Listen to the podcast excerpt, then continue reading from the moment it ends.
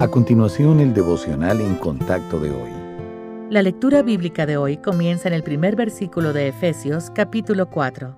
Yo pues, preso en el Señor, os ruego que andéis como es digno de la vocación con que fuisteis llamados, con toda humildad y mansedumbre, soportándoos con paciencia los unos a los otros en amor, solícitos en guardar la unidad del Espíritu en el vínculo de la paz, un cuerpo y un espíritu, como fuisteis también llamados en una misma esperanza de vuestra vocación, un Señor, una fe, un bautismo, un Dios y Padre de todos, el cual es sobre todos, y por todos, y en todos.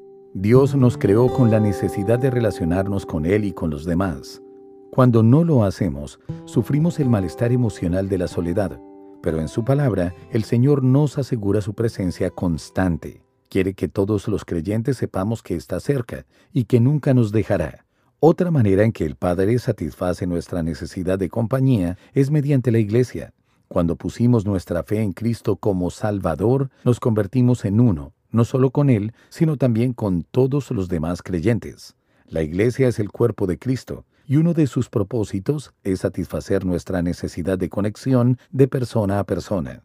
Un cuerpo espiritual funciona de manera similar al cuerpo humano, en que las partes son tanto independientes como interdependientes, y cada una necesita de las otras para funcionar bien.